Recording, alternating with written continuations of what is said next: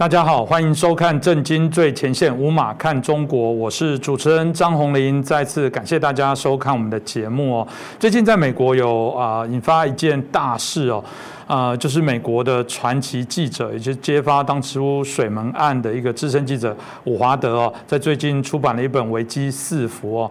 啊，这本书里面提到了其中一个很重要、引起现在美国内部的一个啊，甚至政治上的一个很大的一个讨论震撼，就是呃，在川普任内哦，担任美国参谋首长联席会啊主席的米利哦啊，曾经呢啊这个啊打电话致电给当时在中国是中国军。事委员会的联合会联合参谋李作成哦，啊，两位将军对话内容是什么呢？当主要是提到说这个啊，米利啊提醒说哦，川普现在做的事情呃不会发生战争，不用担心哦，这个赶快是告诉大家啊，希望中共不要误判形势哦，啊，当然甚至在国会山庄当初产生的一些啊动乱的时候，他同样又再次致电啊，这个李作成哦，这引起大家内部许多的一些讨论哦，这到底是大家有人认为说嗯这个。就是扮演一个独立军队哦，这个国家化的一个最好的表征。嗯，他不屈服在所谓的总统哦，这个倒行逆施的状况，或者这个部分事实上已经有人说，我这个有没有叛国，或者是啊呃不当的这些，甚至有一些违法的相关的这些界限红线哦，这个我想都值得我们好好来探讨。当然，这件事情也引发了啊现在美国内部的一些政坛上的一些讨论，我想值得我们好好来关注。那今天我们开心邀请到透视中国。的高级研究员也是台大政治系的荣誉教授明居正博士哦，明老师来到我们现场。明老师你好，哎，你好，各位观众朋友大家好。是老师刚刚提到《危机四伏》这本书哦，大家也访问了两百多位哦，里面当然就针对这个啊美军高阶将官哦，米利因为担心这个啊美中的冲突哦。啊，而特别去做这些致电的动作啦。那当然这个引起许多的讨论。当然，以美国共和党的这些啊民意代表，他们一定内部觉得这不行啊，这是严重的这个，甚至是啊剥夺了啊这个对于所谓当时的川普总统的一个非常糟糕的一个动作。那当然，目前看起来啊，拜登政府是极力对米利啊的作为是给予肯定甚至支持哦。这到底中间难难道只是单纯的政党之间要来？像选举的角力，还是背后有一些我们不为人知的状况？老师您怎么看？我想这个问题其实说起来可以说是蛮严重的。我们可以从几个方面来看哈，就像你刚刚所说的，第一个呢，他在没有告诉当时川普总统情况下，私自打电话，基本上打过两次，然后讲过两个重点。第一个重点就是在最早呢，这个他跟李作成，就是中共的这联参，我们叫做总参了啊，过去叫总参了。跟这个联参李作成讲说，美国没有打算对中共开战。那么目前为止，我们听到他出来的公开解释是说，他们知道中共方面得到一些不确切的讯息。呃，原来英文讲是叫做 bad information，就是不好的或不良的情报。然后从这不良情报，他们误以为美国要打他们，所以他们要干什么？那么，所以他就跟他讲说，美国没有打算对中共开战，啊，你们听到情报可能是错的等等之类的。这是第一次打电话，第二次打电话大概是一月六号左右，就国会山庄不是发生骚乱吗？不是要攻进去吗？那这个 米利呢，又自作主张又打电话跟李作成讲说，美国现在情况很稳定，你们不用担心什么等等。所以前后打了两次电话，那所以我们可以看到呢，就是他用的是一定是军事热线电话，因为美国中共之间有军事热线电话。那奇怪的是，这次中共接电话了，你记不记得？呃，我们前几个礼拜吧，呃，应该大概有一阵子了，是我们有一次讲过说，呃，中呃美国跟中共打电话，中共官方好几次没有接，讲的就是这次电话，他们一直没有接电话。呃，他们打给的是魏凤和，嗯，然后这副的这个副的这个叫做呃呃军事委员会的这个委员，那么他没有接电话，而这几次这个中共方面接电话了，是我们晓得热线电话作用就是说两个大国或者两个有敌意的大国之间，然后你也不喜欢我，我也不喜欢你。但是呢，我也担心你打我，那你也担心我打你。其实我没有那么想打你，我也晓得你不一定想打我。但是为了避免误判，所以我们建立热线。大家知道，一般来说，友好国家之间不太建热线，通常就是这种不友好国家才建热线。也就是他们希望说，能够在紧张的情势下赶快互通消息，避免误判，避免冲突。嗯，所以理论上就是，呃，这个地方是可以打的。那米利自己认为说，这个是在我的授权范围之内。那这个就有几个观察重点了。第一呢，是你是有授权可以打电话，但是问题是那是一般性的电话，在特别的情况下。你这个电话是不是经过授权？那要调查要研究的。呃，在法治国家里面，这个是非常明确。也就是说，我们不是讲说警察使用枪械，它都有法律的规定嘛？同样的，你打的电话也是要确定，你打了两次电话，是不是两次都有授权？这第一点。啊，就打电话动作本身是不是得到授权？第二要问的问题是说，你的内容是不是经过授权？嗯，不是说授权你打电话拉拉起来就随便去乱讲讲什么？不是的，很多时候的电话怎么打的呢？一字一句写好，电话拿起来之后，你一字字读完，读完之后人家问什么东西，你说好，啊，这个答复我没有得到授权，我问完之后得到授权，我再来答复你，是这样通电话。不是说拿起来，我们像手机播之后就开始随便聊，话匣打开讲一个半小时，不是这样子，通常就是几分钟讲完就读完稿就算了。所以内容是不是经过授权？好，那现在他讲说我们没有打算开战，这个话呢说起来是越权，为什么呢？是不是开战呢？在绝大部分国家，基本上除非是军人干政，否则都不是军人决定是不是要打仗。基本上决定打仗不打仗是文职政府或文人政府，文人政府决定打仗，军人出去打仗，然后文人政府决定不打仗，那就回来。那除非说将在外，军命有所不受，说我给了你特别的授权，到这情况你不用问，我们就自己去看战场情况而决定。所以中共一天到晚讲说党指挥枪，在美国或在这些比较进步的民主国家里面一样是如此，也就是军人跟文官之间的关系，它是有个隶属跟授权的这个这个过程。那你说我就告诉对方说，我们没有美国没有准备要打你中共，哎，这个第一这句话不该你讲，第二这个决定权不在你，虽然你是最高的军事长官，决定权不在你。决定权在文职总统，所以共和党人批评米利说：“你伤害总统的决策权。”这句话是有道理的。嗯，那只是看说法律能不能追究到这一层。这第一点，第二点，他伤害到什么呢？宣战权。嗯，他现在没有宣战，但他告诉对方说：“我不宣战。”那就是你把总统宣战权也剥夺了。所以一个是决策权宣，当然宣战权你严格讲是国会了。可是，呃，在紧急情况下，总统可以先行宣战，然后三十天之内呢得到国会同意。国会若不同意的话，他必须取消战争或必须停止战争。那么，所以他也取消，他也等于是侵害总统宣战权。所以这两点，然后这第一次电话，第二次电话就是国外山庄动乱，他告诉人家说没有事什么等等。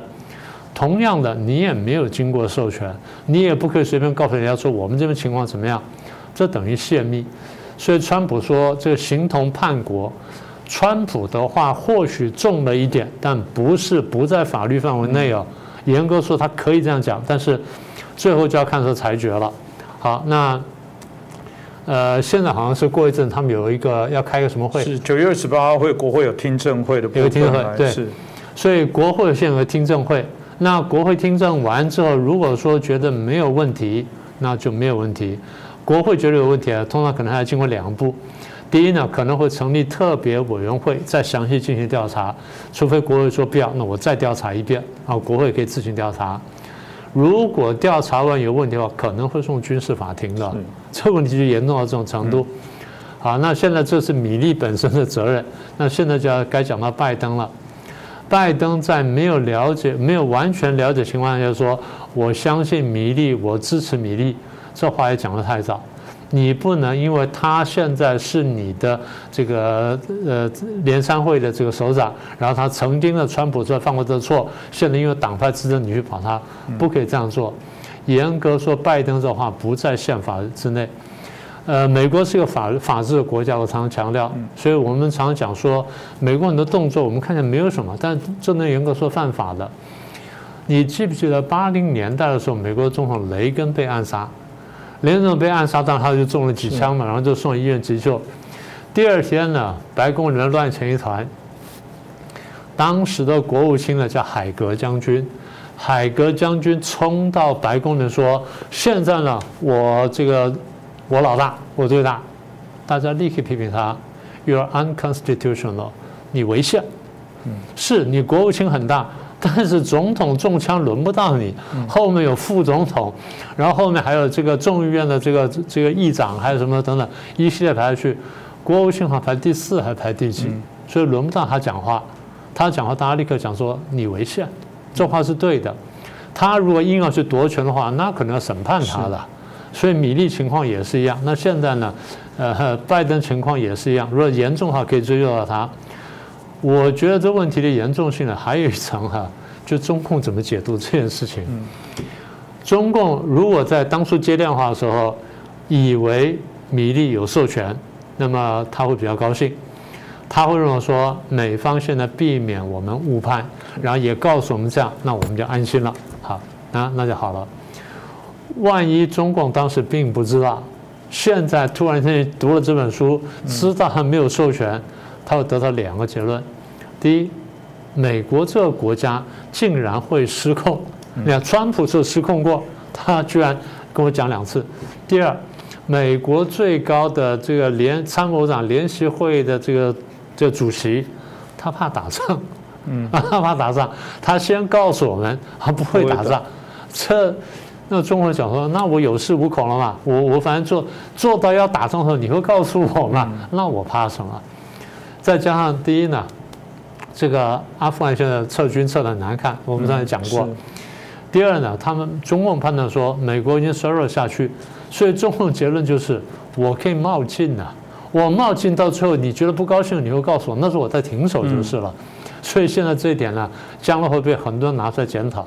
那美国可能反过来会加倍的强硬呢，把这补回来。是，我想这个大家值得来好好做讨论啊。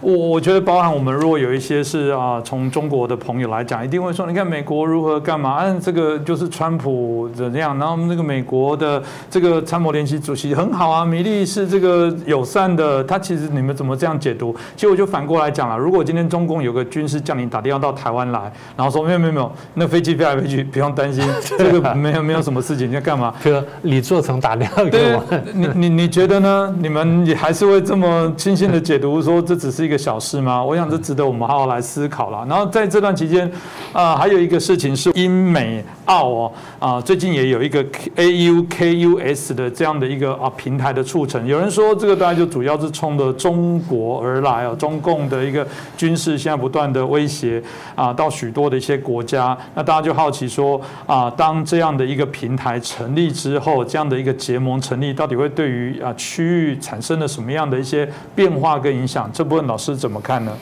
哦，说一下这事情是个大事情啊。呃，大家现在有点点这个轻忽这件事情了。为什么我说这件事情严重呢？第一，它是个军事同盟。嗯。国家跟国家之间呢，一般来说啊没有什么特别必要，不会组成军事同盟。军事同盟组成之后呢，它通常是有目标的，也就是说没事做我不会组组军事同盟。大家想到啊，不是很多有战略协作伙伴关系啊？不是，战略协作伙伴关系，我跟大家讲过，它是流行的一个用语，它是个外交语汇，它不是军事同盟。虽然叫做战略协作伙伴关系，你仔细看他读他那个那个条文就晓得。战略协作伙伴关系就是我们互相沟通啊，配合我们谅解啦，什么等等，然后在必要时我们相互支持，就是这样讲。他这种冠冠冕堂皇的话，军事同盟不是军事同盟讲说，你被打的时候经过磋商，我可以来帮忙；我被打的经过磋商，你可以来帮忙。它是有义务的，嗯，它是有条约义务的。战略协作伙伴关系没有条约义务关系，所以这是第一个大不同。第二重要性就是 AUKUS 呢，我们叫 AUKUS 嘛，AUKUS。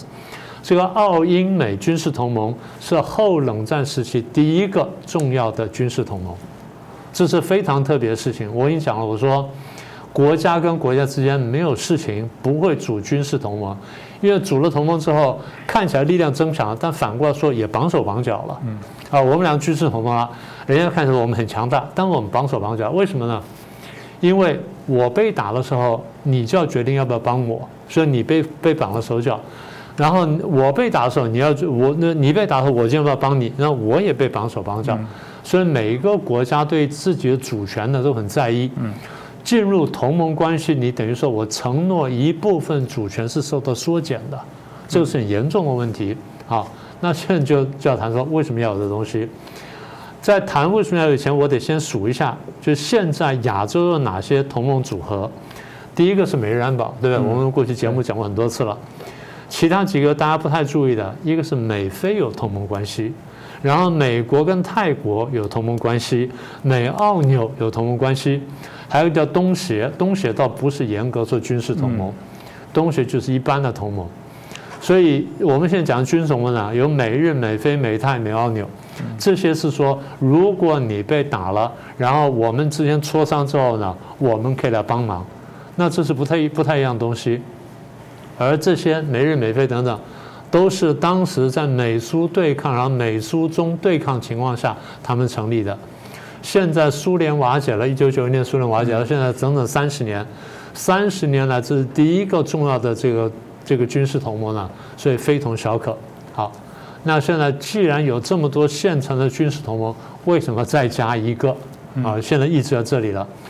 简单说就是澳英美这三个国家在判断了现在的情势，尤其是亚洲情势之后，决定说我们需要这个东西。所以它是有针对性的。那比方说，现在我们刚数了什么美美菲美泰什么的呢？旧的呢还在，但是不够用了，有漏洞啊。那现在我们要把它补起来。这第二点我们看到了。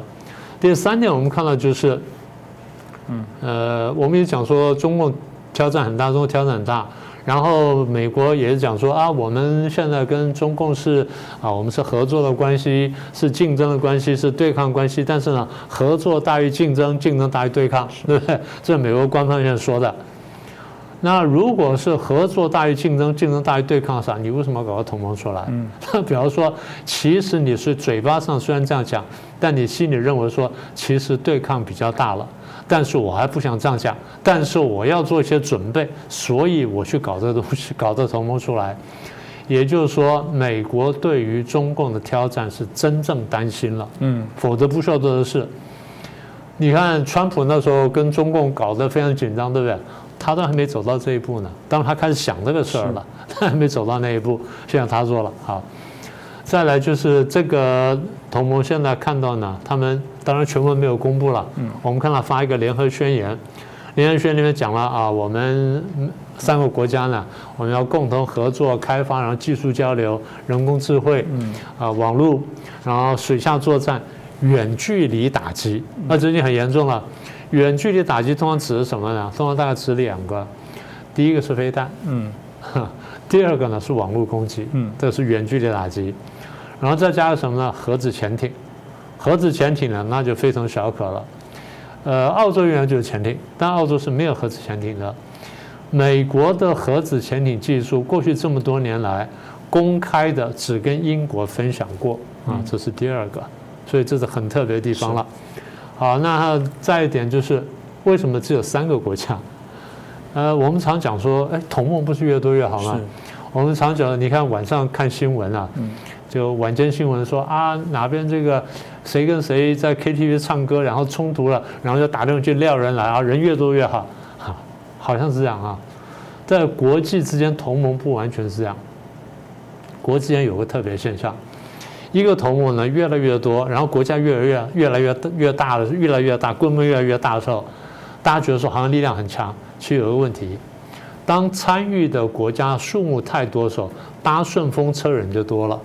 很多旁边就是等着看，你们去打嘛，你们打完之后我来收拾得点好处，或者说我出张嘴啦，出一点点钱啦，或者派二十名军队啦，这人数很少，所以看起来国家很多，但帮助不大。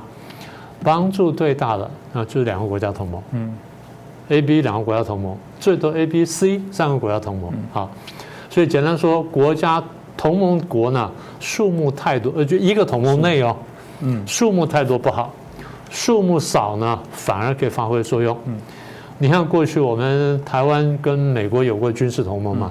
从一九五四年到一九七九年，二十五年时间有军事同盟，有协防协定。本来要把我们摆进这个东南亚公约，后来没有摆成功。那因为很多国家反对，然后把把最后美国来了，台湾的安全系数反而扩大了。为什么？第一，只有一个同盟国，一出问题就找他，就找他，都不用找别人，不用问第二家。第二，当时台湾同盟的对象。是世界第一强国，比谁都有力量，嗯，最可靠，所以这个多个和尚没水吃，两个和尚了就抬水吃，台湾反而安全。这是我们现在初步看到的的第一个部分。是，当然这个同盟的部分，我刚脑中就想起，这个如果是有在喜欢在研究第一次、第二次世界大战，就参加，而且同盟国还蛮重要的事情，因为啊，基本上来讲，如果啊已经啊进展到老师所说的军事的部分，那是非同小可。简单的说，就是你打我。啊，就等于打他，你打他就等于打我，这某种程度的彼此紧密的一些关联性，凭良心讲。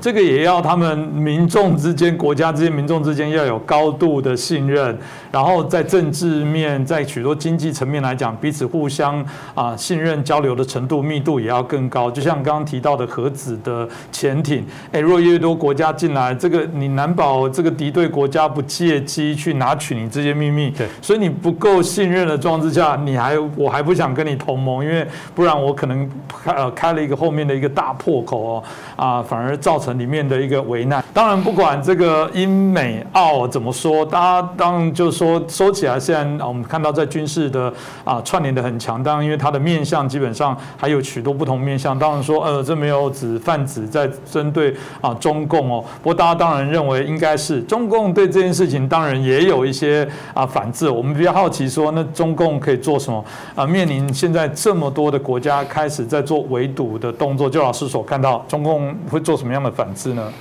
呃，我先补充下刚刚讲的那个一个部分呢，就是说，我们现在不是看到有什么美日安保啦，然后什么四方会谈啦，美菲美泰等等。那这个美澳就是这个澳英美这个新的这个三国同盟哈，跟这些同盟什么关系？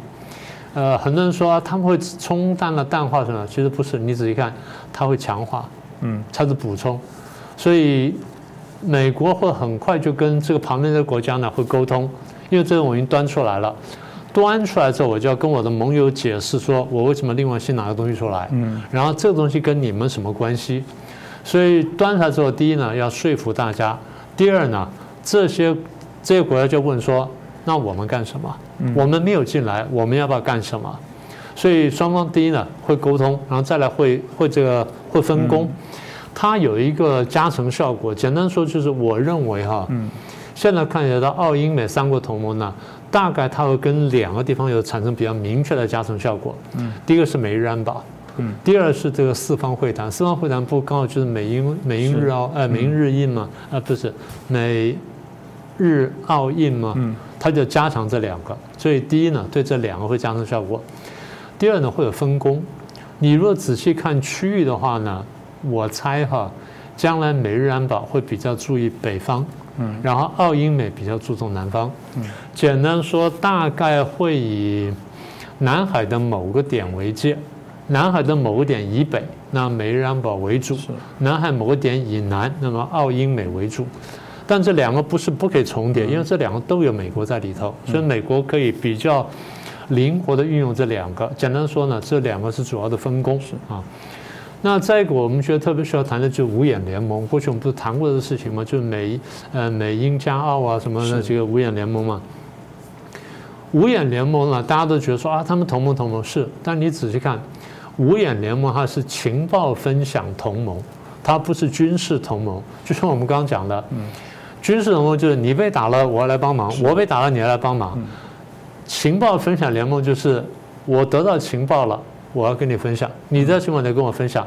当分享到什么程度，我们事先可以约定的。嗯，就是，呃，譬如最简单的分享就是，你主观决定你要告诉我什么，我主观决定我要告诉你什么。但是我们彼此相互信任对方的判断，这个很重要。就你刚刚前面讲的信任的问题，因为如果双方信任不够的话，就是，哦，我有情报我都跟你讲，你有情报你不跟我讲，那算什么？就不玩了，那就不玩了，对，就不好玩了。嗯，所以简单说就是双方第一可能会讲清楚分享到什么程度，第二就是说双方要有基本的互信，否则真的就玩不下去了。好，所以五眼联盟跟这个还有差别。那么我觉得再一点就是这个新同盟的活动范围哈，刚才我不是讲讲了区分嘛，但是我猜其实恐怕不止，讲是讲说可能会有分工，但是呢，第一，南海呢这个他一定会进来，毫无疑问了嘛，因为呃澳洲离南海比较近。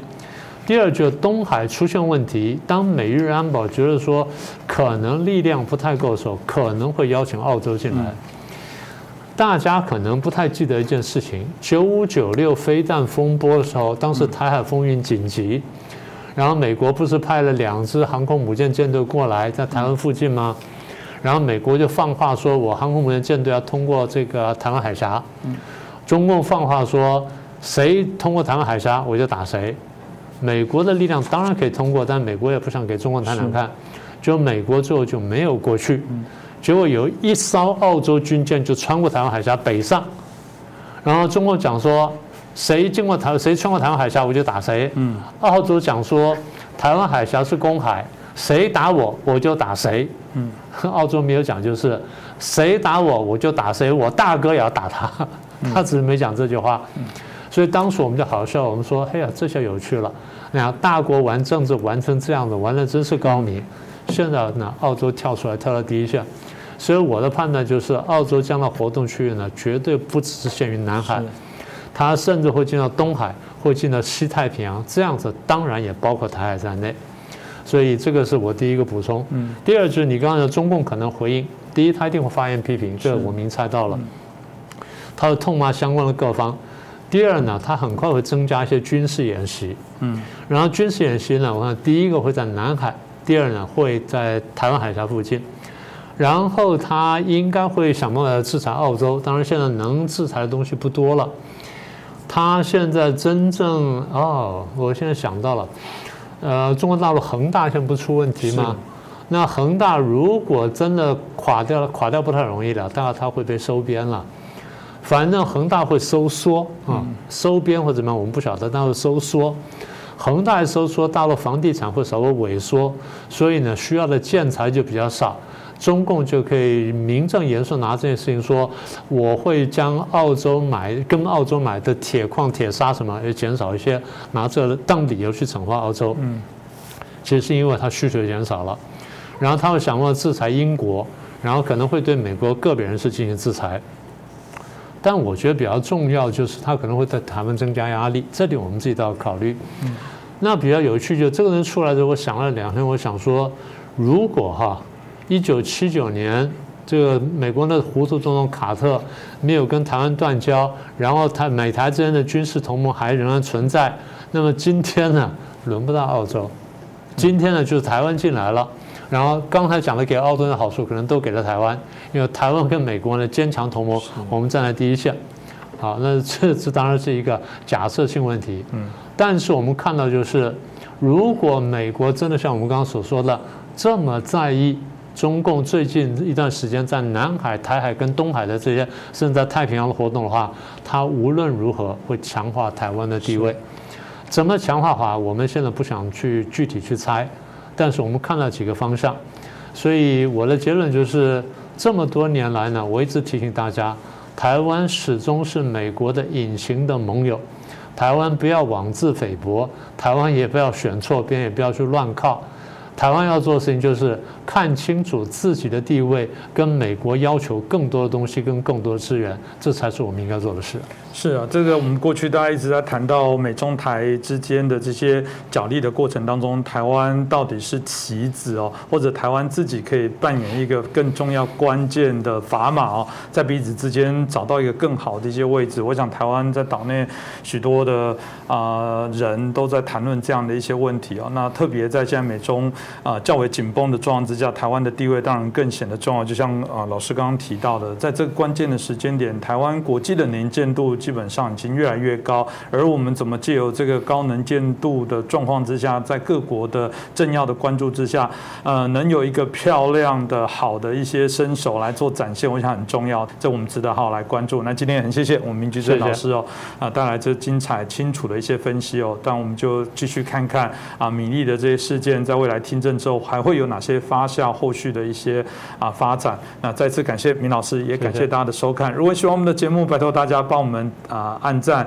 帮我们订阅转传，当然也欢迎您啊留言给我们，给我们一些啊批评指教。如果您有任何想知道的啊这个想要了解的这些议题的面向，也欢迎您可以留言给我们，我们会尽量满足大家。再次感谢老师，也感谢大家的收看。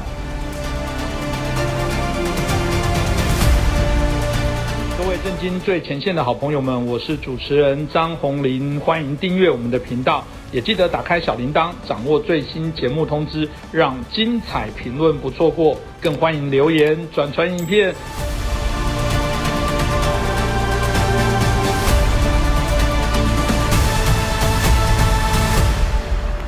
大家好，欢迎收看《震惊最前线》，无马看中国，我是主持人张宏林。再次感谢大家收看我们的节目哦。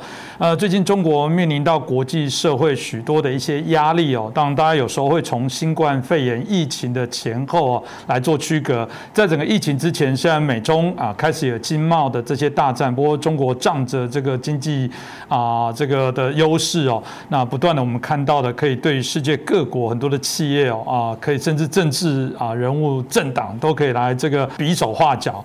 那当时我们看起来只是单纯的经济大战的一些延伸。那当然也看得出中国想要称霸世界的企图哦。但在新冠肺炎发生了之后，我们看整个啊病毒肆虐全球，当然也引起大家对于中国的一个讨论哦。特别为中共在过去没有做好防疫，而导致全球啊的这些啊这么大的灾难哦，啊引起许多的关注。慢慢大家也发现中共的野。野心，那中国当然对这个部分来讲也开始哦转变它的一些形态来做一些面对哦。当然，延续战狼的外交，看起来现在的手段还是非常的强硬哦。那在啊九月的时候，在华盛顿、在纽约有三场的座谈会，主要讨论的是所谓的当前中国周边啊军事形势跟我们应该采取应对的策略哦。那其中参与的部分就是我们过去在节目当中，就是我们邀请前啊中国海。军的姚晨中校也参与在其中，针对这部分也做了一些讨论。所以我想，我们也在第一手啊，要再次邀请他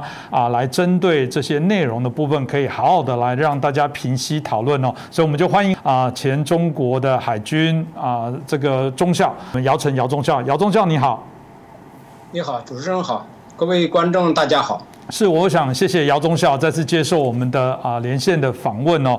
那我们刚刚提到了中国跟啊美国的关系哦，这中美的关系一直都是大家更高度的来做关注哦。但没想到最后发现哦，中共的一些本质上反而没有，反而这个因为经济而做大了，它更财大气粗，对于世界各国的这些影响，甚至政治的干预，甚至包含对于台湾的威胁哦，日益的增高。所以啊，这也是导致我们全世界美国不断的在做一些更改哦，当然啊，中共势必也因为这样子而有所调整，因为我们刚刚提到的，它并没有因此姿态放软，所以大家就会想起说，那军事上它到底有什么改变？特别提到了中国原来有五大的战区，那这个大家会好奇是到底是哪五大？那会有因为现在包含印太地区，美国结合了许多的一些欧美国家，那包含呃提升的日本哦，加重在亚洲啊防卫啊重点的这些。角色当然有好奇，呃，这个中共有因此而在整个军事上做一些调整吗？姚老师，呃，姚中校，请问，请问您怎么看呢？呃，中共从习近平上台以后，呃，二零一五年之前，他是反腐去清理异己，这个在部队在军队做了大动作，抓了很多人，这个大家都看到了，真正的。动作，他是从二七呃一二零一七年开始军改，军改把七大军区取消了，啊，成立了五大战区。当然，在这之前，他从上到下开始改革，先是取消了这个中央军委的四那个总参、总政、总后、总专四个部，然后成立了十五个职能部门。这个不是他不是出于作作战考虑，他是出于，呃，就像赵匡胤一样的这个杯酒释兵权，把权力全集中在手上。我们一直在认为习近平这是一个败笔。四总部它是军委的领导机关，它是个领导机关，你最后把它变成了个职务职能部门，就是业务部门，这样的话。权力就归到习近平一人身上去了，这个是一个大败笔。就是说，全军归就听他一个人，这是这个一个。第二个呢，就是刚才您讲到了，就是嗯，七大军区没了，五大战区，五大战区是是这个东南西北中，嗯，当然对着台湾来的呢是东部和南部战区。中部战区呢，它四面都可以作为预备预备队，支援哪方有事，它可以支支援哪方。所以面对着台湾的是主要的是东部战区，然后南部战区要协防的，要配合。但是南部战区它也有自己的防区，它也不可能全面的投入到台海这一关，因为南部战区守卫的海域更大。所以说，呃，他现在。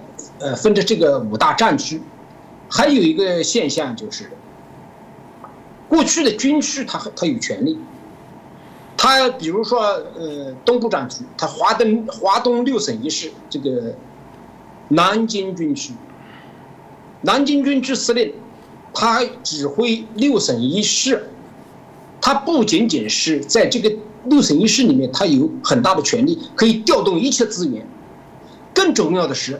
南京军区司令，他对所属他有任免权，但是现在东部战区的司令，他对所属的部队没有任免权，也就是说他根本就没有军权。为什么没有军权呢？你比如说东部战区的海军，他的海军司令、海军的官员的任免，他归海军司令部，他不归你战区司令。所以这个东西，战区司令就权力就大打折扣了，人可以不听你的。我我海军就东海舰队，我肯定要听海军的，海军首长、海军机关的，因为我能升官或者我的我要降级，我是他们决定，你战区司令管不了。所以这个战区司令是一个形同虚设，其实是什么东西呢？就是中央军委的一个前线指挥所而已，战时这个协调各大军种、各大兵种，他这个职能。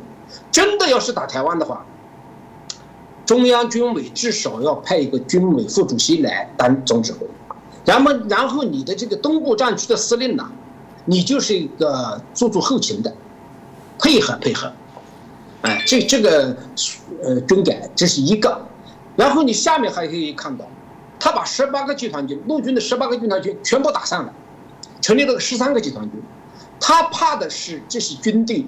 帮派山头对他有威胁，现在全打乱了，这样对他就没有威胁了。但实际上呢，这个陆军可以这么打，打不，你海军没办法打破，那就中共就一个海军，你你没办法打破。所以一段时间以来，他在海军他没有控制住，海军班排班山头，你包括几个司令员，都是家里面的人。那最近我们又看到了一个信息。一个情况就是军委有一个副主席叫许其亮，他是空军的，他过去是这个空八军的，就在福建，空八军的军长出来的。呃，为什么用他呢？呃，习近平以前在福建嘛，他就用他自己认识的人嘛，啊，但现在你比如那个中部战区的司令易小光，才六十出头吧，就又给免了。他他在西部战区，大家都知道啊，一年内换了四个司令，其中有两个司令不见了，但是我们了解到这两个司令被抓起来，就是这个张旭东，呃，这后面后面一个，一个一个是当了半年，一个当两个月，因为不听话，因为跟习近平在军事上有意见，不同的意见就把他抓起来，就跟以前。嗯八九六四的这个三十八军那个徐军长徐新兴一样，徐新兴不执行中央军委的命令向学生开枪，罢了，判了五年。那这两个人也也判了。那现在他在又在整许新亮的手下，就是空军的出来的官员，他在整他。所以习近平现在对谁都不相信。所以中国最大的问题，我已经呃好多问题我都讲过。中国其实心里面面临两个问题，一个是他怕解放军，他讲他控制不住，他怕解放军翻了天。第二个呢，他的，我我这次到纽约华盛顿，我就是把我这个研究成果向呃里面的领袖们和这智库的一些学者们汇报。呃，听听大家意见。那么给我一个很深刻的意思就是，呃，中国实际上怕跟美国脱钩。那边有个普遍的意性、普遍的倾向就是什么呢？如果中共对台动手，美国参战。是吧？那是肯定要参战的，但是参战的深度我们现在不知道，他不可能在家一动都不动的。当一参战的情况下，美国这边，我们一直在呼吁游说政府、游说国会，跟台湾关系正常化。你尽管不跟中共脱钩，你承认台湾，双重承认，中共就受不了。所以，美国现在最拿手的东西其实是这个。并不是说要跟你呃点对点的这个作对厮杀，对吧？呃，美国一般情况下，他只是说遏制中共对台的呃动手，他不是说呃要要要要派军队主动的去打中共，但是他是防止战争，维护台海和平。那我这几天也是回来以后，我一直一直在视频上也在讲这个问题，我说我支持台独。我平时为什么要支持台独？因为你中共只要打台湾，美国一承认，干嘛不谈？这中共受不了。其实台湾在这方面应该，虽然啊，现在台湾政府包括蔡英文总统这块没有公开的说我要台独，是吧？中共其实一直是说你们台独，其实你们没有台独。他只是找这个借口而已，他欲加之罪，何患无辞？但是我就来真的，你要一打我，我就台独。我跟美国一关系正常化，我就台独，你敢不敢打？他打不了。他实际上，习近平最难的两点，一个是解放军他指挥不动，第二个他一打美国跟他脱钩，他就要命了。所以呢，这这次呢，就是这次交流与会呢，也是总感觉到，特别是智库的一些朋友们给我们给我提供的这些这些方面的一些信息。我以前研究军事的啊，但是他他从这个角度一说呢，美国其实在这方面，嗯，可以在这上面有所作为，啊，支持跟台湾一旦关系正常化以后，支持台湾进入联合国，中共就要命了。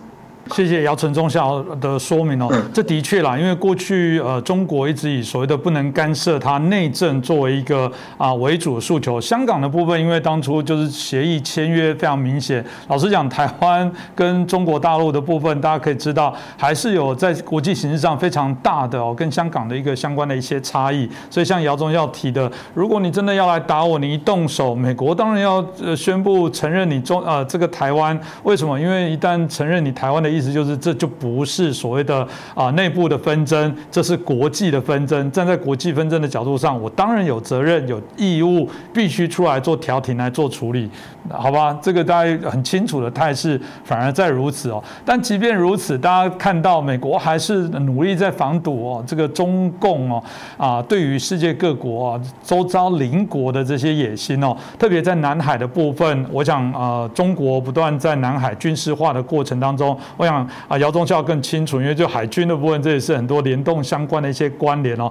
当然，美国现在串联起，不管日本、韩国、印度、澳洲啦、台湾等等，现在在部建一些相对应的这些所谓的第一岛链的相关的防线。但当然还是说，那真的打起来的话，呃，有人就说了，这个战区的部分哦，呃，中共一定希望是在台海哦来打仗哦。啊，那另外这个就美国来说，有人说法说他一定希望在南海的部分哦，啊，来针对这边，如果真的要打的话，是在这领域。有人就说，那到底有什么样的不同的差别？这如果真的是在南海或者在台海，各自可能会发生什么样的一些状况？姚姚姚中校，您可以帮我们分析一下吗？毫无疑问，这个美中战场的选择，呃，美军包括西方联军重点部署南海。因为中共不想丢掉南海，南海不仅仅它是全世界的这个交通运输枢纽，它几乎说有一半的物资是通过这个马六甲海峡经过南海的，这个是一个交通枢纽啊。第二个，南海有丰富的石油、天然气资源，号称是海上的中东，这个作为中国来说。呃，它是一个石油、天然气进口大国，百分之七十左右的能源都要进口。南海有这么丰富的资源，它不舍得丢，啊。另外，南海还是一个很广阔的一个渔业资源、旅游资源。当然，南还有一个南海是自己的后花园。南海在中共来说，他真的不想丢。美国采取这个办法呢，就是牵扯中共在南海把它牵住。以解台海之围，所以这个是过去的这个广泛的意义上这样的。中共想在台海打呢，就是想占地利的因素，它的岸基兵力呢，呃，数目庞大，它占有一定的优势。美国的军舰、飞机过来以后呢，嗯，它能力上肯定是，呃，要差一点。所以说，美国的航母要想进来的话，呃，必须要离开中国海岸线一千公里以外，这样的话，它的战斗力就大打折扣。尤其是航空母舰，它的舰载机的作战半径受受影响的话，它就这个作战能力就有限。但是我这次在华盛顿这块跟他们讨论的时候呢，发现一个很重要的问题，也就是说，呃，为什么美国？英国跟澳大利亚这块联合起来，一个是中共如果想突破第一岛链，想在第一岛链打仗，是不可能的。美国希望打的是点对点作战，在第一把把把战场控制在第一岛。那么中共现在想把战场全面铺开，铺开呢就是分散美军的精力。毫无疑问，这个战场要。波及到第二岛，那么现在又看到了美日联盟在东海、台海，嗯，包括这个这个这个这个几个海峡控制的比较死了。那中共要是对美国有威胁呢？唯一的就是说，他把他的核潜艇一定要一定要把它弄到太平洋去，美国人就怕了。确实是怕。它零九四的这个战略导弹核潜艇，它只要有一条进入太平洋，太平洋的深度够深的，核潜艇的续航时间、隐蔽时间很长的。它带的巨浪二、巨浪三对美国威胁太大，所以美国最主要的是防它这个。那现在是什么情况呢？为什么澳大利亚要把它武装起来？因为中共从这东北亚这一块，因为美军重点布防在东北亚地区。日本、韩国就该联联防，但是南太平洋这一块呢，比较薄弱。南太平洋这些小国家基本上没什么战斗力，顶多有几个小炮艇，它挡不住中共。所以这次呢，美国和英国帮助澳大利亚建造核潜艇，其实战略意图非常明显，就是要把战场应对的全面的应对在。第二岛链，当然第三岛链，呃，中共现在还够不着啊。就是，第一岛链打仗，第二岛中共想把战场布到第二岛链，从南太平洋这个出去。现在就是呃，双方有这个意图。你包括我前面讲的，就是呃，中共要打台湾，美国要跟台湾关系正常化。其实现在大家也能看到，在正在走这条路。为什么呢？给名字改叫台湾办事处，是吧？以前叫台北驻驻美国什么什么经济文化办事处，都都不要了，就台湾办事处。这就是要跟台湾关系正常化的一个前兆，就是告诉中国，我已经做了。所以说，你要想打打台湾，我还可以改。所以这次的华人的收获非常好，特别是听到智库的这个学者们提出这些问题的话，给我大开眼界。美国围堵中共，不仅仅在现在，现在眼光我们真不要把放在第一岛链，再把它扩展开来。所以说，南海这一块，呃。中共基本上是退防到西沙了，因为到了西沙，它不能再退。我我在文章上面也写了这个东西，啊，去年七月一号，中共在西沙搞登陆演习，蓬佩奥就说了，南海是不是中国领土？西沙是有争议的地方，你们在有争议的地方搞搞演习，这威胁了航行自由，威胁了周边国家的。安全，中共就这个这个美国派飞机军舰进去了，他就没办法，他就退到这个雷州半岛北部湾它的内海去演习。但这一次今年的八月份，中共又在那里搞演习，美国的一个什么胜利号的什么什么检测船直接开到演习，但这一次中共没有退，为什么没有退？他不能再退，他退出来以后，把这海南岛就暴露在前面。所以西沙是他的重点守守守卫地线，他没有退。美国的军舰呃，美国的舰艇呃船进去以后，他也不退。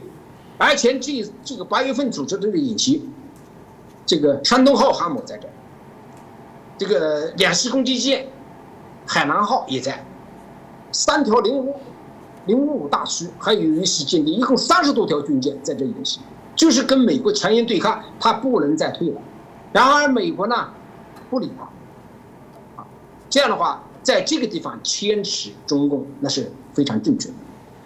关于台海方向，我已经就讲过。啊，即便说我们我们刚才说中共不敢打台湾或者打不下，假如他要真打，就不排除他发疯他要打，但是他打他也打不赢，为什么呢？你就是派渔船、派滚装船、派民用船把。解放军弄到台湾岛上面弄一个军两个军，然后每日把台湾海峡一掐断，你的补给上不来，你的后援上不来，那么你在岛岛上的这些军人就是瓮中捉鳖了，就就被动挨打。他跟路上还不一样，路上的解放军一看他还能跑，还能在岛上他往哪跑啊？这就是第二个古灵头。所以这方面，台湾方面真的不要担心。中共测算过，打台湾、全面的登陆台湾没有把握，代价太大，他不会轻易的对台湾本岛进行发动进攻。但现在习近平也不会对台湾就这么不动手，他动手的什么呢？他要试探美军的介入程度。首先，他要打东沙，东沙的作战已经准备好了。我们可以看到，七十四军现在训练的都到位了，海军陆战队两个旅已经到了汕头和这个潮州这一块。另外，他这个火箭军的六十三基地布置了很多的短程导弹。东沙这个岛地理位置很重要。因为中共会认为什么呢？我们就是说，中共的军舰一在这里活动啊，就在东沙这个监视之下，他不允许他在这在这个这个叫如鲠作喉啊，不就是他不允不允许这个就在他眼皮子底下盯着他，但是他也不会去占领东沙，他只是想把东沙的这个呃台湾的军队赶走。台湾军军队以前是什么海警署？啊，后来去了那个九十九旅一个训练部队，其实是常驻了，加强防卫了。所以说他一打东沙，看看美国人反应不反应啊？你美国如果在这打，美国不占优势，真的不占优势。中共在这里部署了一个军，另外两个海军陆战队的你反登陆难度很大。当然，他打仗要朝着自己的方向，呃，有利的东西打，因为东沙是遏制巴士海峡的一个中间，这个位置非常重要，它不允许台湾的，呃，在在台湾的控制之下。那么第二个，如果东沙没有动作的，他会对这个澎湖动手，对澎湖动手也不是去占领澎湖。他有限的打击就是让你台湾的军队撤回到台湾岛，他不会去占领，占领澎湖到什么时候？真的要登陆的时候必须占领，因为他作为中间跳板。但是他现在不会占领，他怎么打呢？我们在华盛顿那个研究的时候也提出一个东西，就是说有可能是八二三炮战重现，因为现在双方的火炮都能够得着澎湖。他不需要花多大代价，他就放几门炮，你你军队怎么办？你撤吧，啊！所以中共在对我总结一下，就是中共对台动手打本岛，他没有能力，没有把握，代价太大。就目前的情况下，他他傻瓜他在干，但是他会对台湾的外岛有限的打击。当然，他这些东西都是为他的政治目的，将来的这个和。这个叫什么什么统战是是作用的，啊，你尤其是我们现在也看到台湾现在，呃，国民党这一块，这个有一个人出来一个呼声也挺高，啊，呃，是不是老共也配合他这个东西？这应该有这个因素，啊，就是台湾目前就是这么就这么个情况，我我，嗯。是，我想姚忠孝刚刚在谈到了有关这个啊，如果中美哦这个产生冲突，台海之间冲突的部分，大概也做了很清楚的一些说明哦。当你刚提到呃这个东海哦，东海岛也是一个啊值得关注。虽然离台湾哦看起来是啊不比这个台海之间或者南海哦这个相对来讲这样的紧绷，但东海的部分，我们看到日本哦，包含他们的这个防卫大臣岸信介多次也提到了啊有关台湾战略地位。的非常的重要，这个当然会很好奇，这个日本这样的一些转变到底什么原因？难道只是单纯啊呼吁美国而已啊？或者是真的是在内部来讲有产生了某些变化，或者是中共真的做了许多直接的威胁，导致日本哦这个他们警戒的心而因此升高？这部分姚忠孝您怎么看呢？中共对东海的动作，主要的还是严冬。牵扯日本的军兵力，他不会再对钓鱼岛动什么手，他只是一个岩洞，是吧？因为钓鱼岛这块呢，它不是一个交通要道，它也没有能源，没什么资源，这个岛放着呢，影响对影响也不大。中共不想在东海打仗，因为东海这一块，你往上走，上海，啊，山东，辽宁。这边，包特别是天津这个这一块，是中国的重工业，特别是军事工业基地。如果在这个地方打仗，会是就是说在自己家门口打这种仗，它有可能影响到它的工业发展或者是军火发展。这是他不会把战场设在这个地方，但是他在这里要牵扯日军，他他十分明确，他并不想打。对台湾本岛动手就是登登陆，那么只要中共不登陆呢，日本呢就没有借口去介入台湾作战。他不想跟，不不想跟日本打，他其实要跟日本打起来以后，他真的不占便宜。日本这个国家，别看他现在不是这个这个这个军事大国，实际上他要是走入军军国军事大国的话，他快得很，他的科学技术，他的这个。资金，啊，各方面来说，那快得很出来。中共不见得能打过他。这个我们在海军一直是是是这么认为的。就是日本现在呃高度的出来的意思，也是说，如果中共打台湾，台湾没了，日本会，就是说台湾有事，日本就有事，这个是实事求是，它的地理位置决定了这个事情。所以日本的出来也是威胁，给给中共一个难看。但是呢，确实呢，呃，我现在也看不到中共可以在东海跟日本交战。那日本这个事呢，可以可以暂时放一放。但是呢，呃，日本毕竟是呃亚太，特别东北亚地区最有利的美国的盟盟国。现在美国在亚太地区，我们远的不说，啊，什么英国啊在哪里啊？他在欧洲啊，太远了。亚太地区、印太地区三个国家应该是跟中共是坚决对抗的。一个是日本，第二个是澳大利亚。澳大利亚这段时间给中共打压的很很难受，是吧？第三个是印度。印度现在它主要的是目标是放在呃陆地边界上，而且海上它会固守它的印度洋，它。到太平洋这块来，呃，跟美军、跟日本这个联合联合有呃演习，就是协同一下，并不是印度的海军将来会进进入南海、进入西太平洋作战，它有那么大的印度洋需要防守。中共现在对印度洋的威胁非常大，中共现在有七十多条潜艇，这潜艇要到印度洋那边一转的话，嗯，对印度的海军影响很大。印度的海军看上去很很大。它的航空母舰有，但是它没有形成战斗力。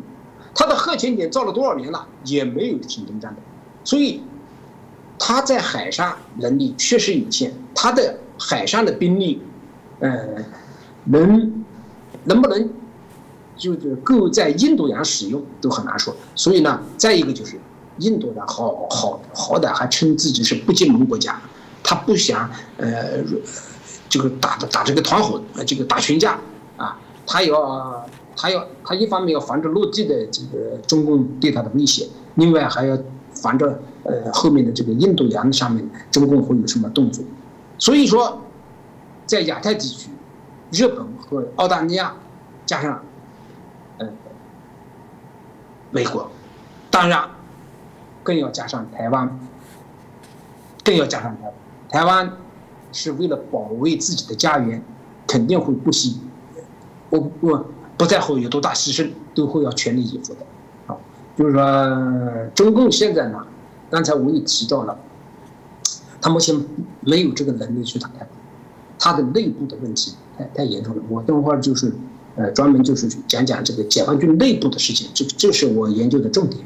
是，谢谢我们姚忠孝刚的一个分享哦。那当然啊，谈到美中之间的这些角力哦，啊，不断的升温哦。二零二零的时候，美国曾经有出版了一版这个啊白皮书哦，里面提到就是有关中国军事与安全发展的报告，里面当然就是提到中共的野心啊，中共的一些问题啊，啊，对于世界、对于台湾啊、亚洲邻近的这些国家相对一些影响。当然，中共很生气啊，啊，认为这当然是这个无中生有。然后这个基本上认为这个中共他们基本上是啊呃呃基本没有那样的一个所谓的企图跟野心哦。那甚至有提到了，他们也提到说这个以台制华哦，这个啊骂美国啊这个啊居心不良，那这个死路一条就不能想要用台湾来牵制哦。所以这部分我想也就直接就教于我们这个姚忠孝哦，你自己看到中国啊对于有关这些相关陆海空军的部署哦。啊，是不是也可以分享一下，让大家了解一下？呃，中共建政七十多年以来，当然会把台湾问题作为他他的党的这个重大的一个问题来对待，他始终没有放弃过打台湾啊。呃，五零年呢，因为韩战的爆发，对台动手就嗯就中断了啊，特别是美国第七舰队进来。然后中共就是后面又是什么大跃进、人民公社，呃，自己在那折腾，最后弄了个文化大革命，折腾了十年。当然到文化大革命后期呢，他们也有这个也有这个打算，但是呢，那时候呢，呃，台湾的海空军的优还是占优势，中共在这方面，呃，渡海投送能力、制空权、制海权，他都掌握不住，所以呢，也就作罢了。我就是简单的把这历史恢恢复一下。邓小平上台以后呢，他改变了对台湾的这个统一的步伐和手段，啊，他解决了香，他解决香港和澳门问题，他就寄寄希望于用这个模式来解决台湾问题，所以一国两制，啊，呃，他重点的，他们也知道，中共也知道。啊，中共在八十年代中期的时候制定了对台作战的叫什么“封锁台湾作战预案”。封锁台湾的目的是什么呢？因为台湾两头在外，能源进口、产品出口，封锁导致台湾的政治、经济、社会动乱，政党人气，然后找自己的代理人，推行他们所谓的将来会有什么“台人治台”。一国两制，高度自治，甚至他的政策比香港还优惠，台湾还可以保留军队，啊，就是他的这个政策，呃，是这样的。所以调边呢，后来就香港问题解决以后呢，就说台湾问题留给后人解决，他当时也解决不了，他也知道。那么新年维持到今天，我我现在说，在习近平以前，习近平没上台的时候，中央军委的。这个方大政方针还是走和平统一的道路，他们讲的也没有错，因为他没有能力去打，要和平，但是他也不放弃武力，就是他要通过一定的武力，这个达到扰乱台湾。那么我们现在看，习近平上台以后，他头脑有点膨胀。他认为他的能力已经足够能打台湾，这是他对形势的误判，他没有考虑到这个形势在变化，特别是这个这个新冠肺炎出来以后，遭到了全世界的围堵。当然，现在他是骑虎难下，他在国内现在是焦头烂额，也可以说大家稍微关注一下中国大陆的事情，焦头烂额啊，嗯。一五年到一七年的军改，呃，寄希望于这个抓住军队，因为中共领导人啊，每个人上来都要抓军队，但是现在是适得其反，没有控制住军队。那那我们现在不要讲习近平这个他的思路，为什么军队对他有有反感呢？有因素有很好几个因素，第一个，他选择性反腐，乱抓人。在军队，啊，把军军官的这个权利全部拿走，好处全部拿走。当然，他给他他后来洗脑子没用，他给军人加工资了。但是你作为将军这一级的，特别是战区司令的，他没有权呐。中共三百多个将军被抓，全是束手就擒了，他反抗都反抗不了，在家里睡得好好的，中纪委把抓过去就关牢里去了，他没有安全感，啊。中共领导人，中共历来有这么个惯例，上任的新领导要清理前任在军队的代理人。那习近平到今天，他自身难保，泥菩萨过河，自身难保。这些将军们应该看到这一点。我跟着你习近平，你下面上来一个人要清理习近平在军队代理人，我倒霉。所以军官们，特别是高级军官们，现在属属于什么呢？好一点的。属于吃钱派，观望，啊，出工不出力，好一点的；脾气犟一点的就反了，就不执行你的命令。你比如说西部战区的情况，一年换四个司令，对吧？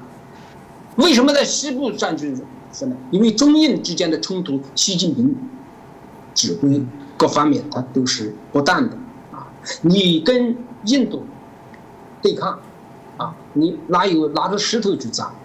然后最重要的一个问题，影响非常大的问题，就是印度方面死了二十多个人，人家举行国葬；中共死了四十多个人，不让说，说了还要抓起来，军人不服啊！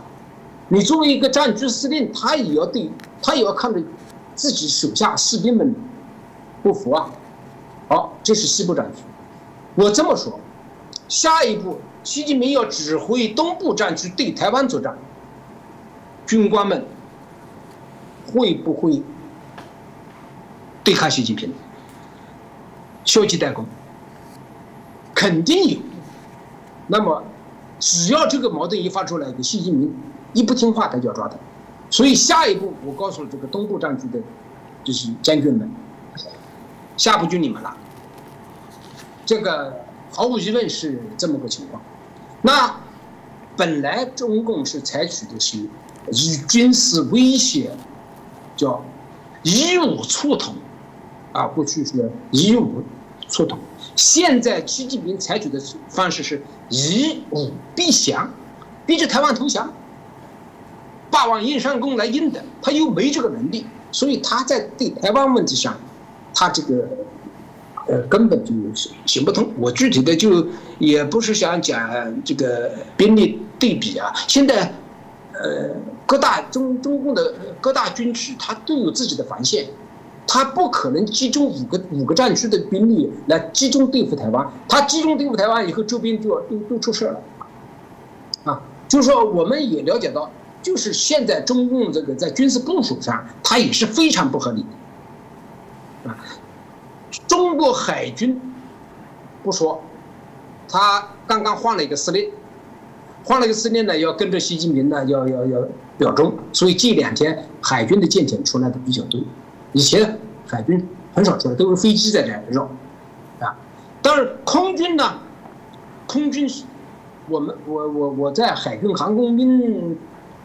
海事航空部服役，那么我对对台作战的制空权，空军这一块比较熟。那么对台作战，航空兵作战，主要的是海军航空兵和空军航空兵。我们现在说，空军航空兵担负的任务是什么呢？是制空权。海军航空兵担负的任务什么呢？是对海攻击、对地攻击，主要是这个。那么你空军。能掌握掉制空权吗？掌握不了。